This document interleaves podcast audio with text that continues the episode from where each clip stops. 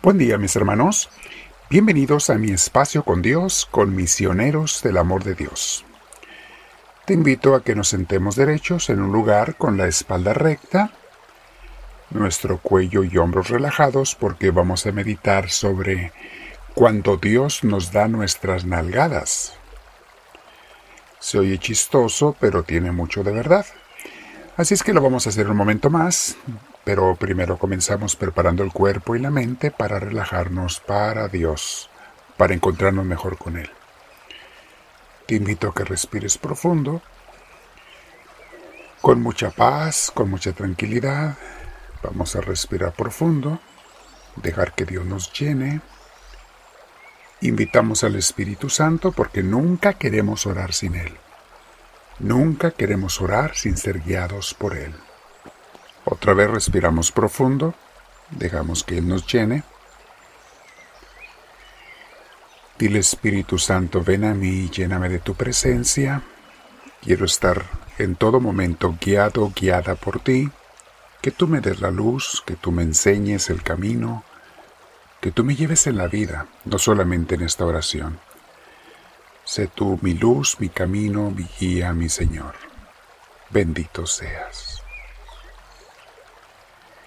Bien, mis hermanos, meditemos sobre cuando Dios nos da nuestras nalgadas.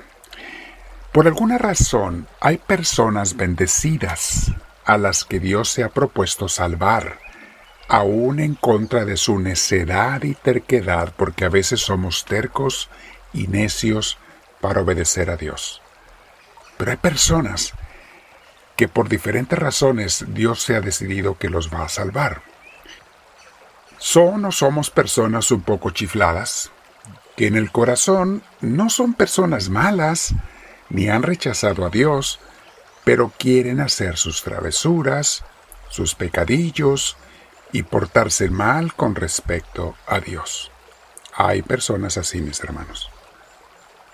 A estas personas, Dios les tiene que dar, o a veces nos ha pasado a nosotros, si tú haces memoria, les tiene que dar algunas nalgadas para corregirnos, con tal de que no nos vayamos a ir al infierno, lo que hacen los papás con sus niños. Cuando los aman los tienen que disciplinar por su bien, sin exagerar, pero disciplinar. Y la disciplina, mis hermanos, viene con dolor. Si no, no sería disciplina. Imagínate que le das una paleta a un niño para que se porte bien, pues se va a seguir portando más mal para que le dé más paletas tiene que venir con un sufrimiento.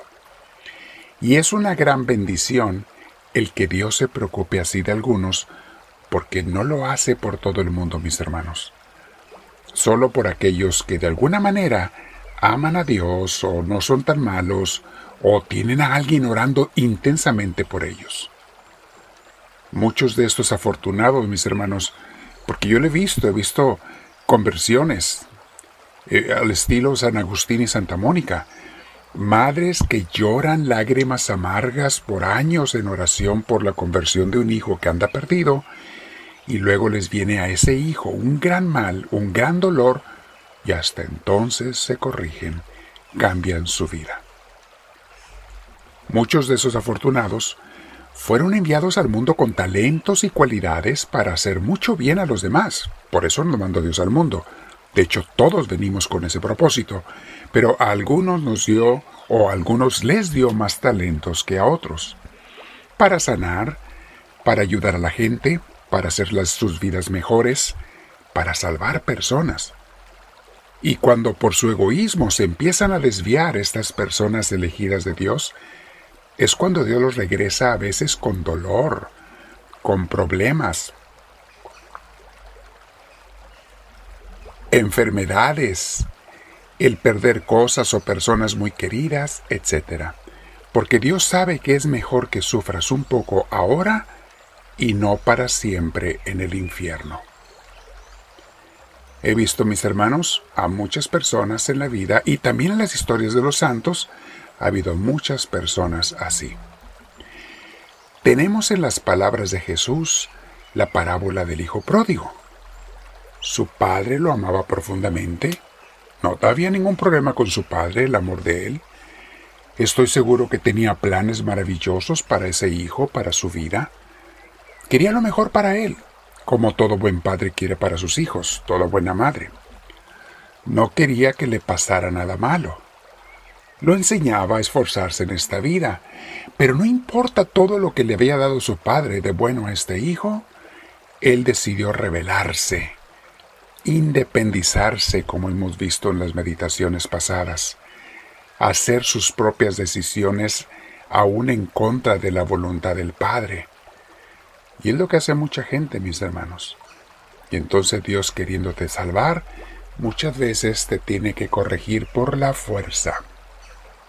Algunos de nosotros nos quejamos cuando estamos sufriendo, pero primero pregúntate, ¿no me estará corrigiendo Dios de algo? ¿No me estarás diciendo algo tú, Señor, que tengo que cambiar? Y es fácil saber si he sido una persona obediente con Dios, no es tan complicado. Uno sabe si está buscando la voluntad de Dios todos los días y está tratando de obedecerlo, o si simplemente uno hace sus planes de vida, de trabajo, de familia, sin tomar en cuenta a Dios, y después le pide uno ayuda a Dios para que eh, me ayude con mis propios planes. Eso no es ser obediente a Dios. La gente que va a misa para que Dios le ayude con sus planes, con su vida, pero nunca le, le consulta sobre lo que debe hacer y cómo lo debe hacer, no espere muchas ayudas, mis hermanos, aunque Dios en su misericordia a veces como quiera nos ayuda, pero hay gente que está pidiendo de okis. Hay gente que está pidiendo sin recibir frutos a la oración porque no quiere hacer la voluntad de Dios, no se somete primero al Señor. Bueno, Dios no es nuestro títere, mis hermanos, no es nuestra lámpara de Aladino. Dios no es el maguito a nuestro servicio o el sirviente a nuestro servicio para simplemente ayudarnos con lo que nosotros decidimos hacer o no hacer en nuestras vidas. Medita en eso el día de hoy, mis hermanos. Dios no nos tiene que obedecer a nosotros. Somos nosotros los que tenemos que obedecer a Dios. Te voy a dejar en este día para que hagas oración. Medita con el Señor. Señor, ¿me has dado algún castigo o en este momento estoy pasando por algún castigo que necesitaba recibir? Como los castigos amorosos de los padres, que duelen, sí, pero son por el bien de los hijos. Y son castigos que no te van a matar, pero te van a corregir si tú aceptas la corrección. Hay personas que necesitan más de un castigo, hay personas que necesitan varios castigos hasta que entiendan esta es la manera en que Dios castiga. Nunca por venganza, nunca, eso no es amor. Nunca por castigo porque hiciste algo malo nomás por vengarse. No, Dios no hace eso. Cuando Dios castiga es únicamente para corregirnos y no es para matarnos ni destruirnos, sino al contrario, para salvarnos. Quédate platicando con Dios un rato, háblale en tu corazón y dile, háblame Señor, que tu siervo te escucha.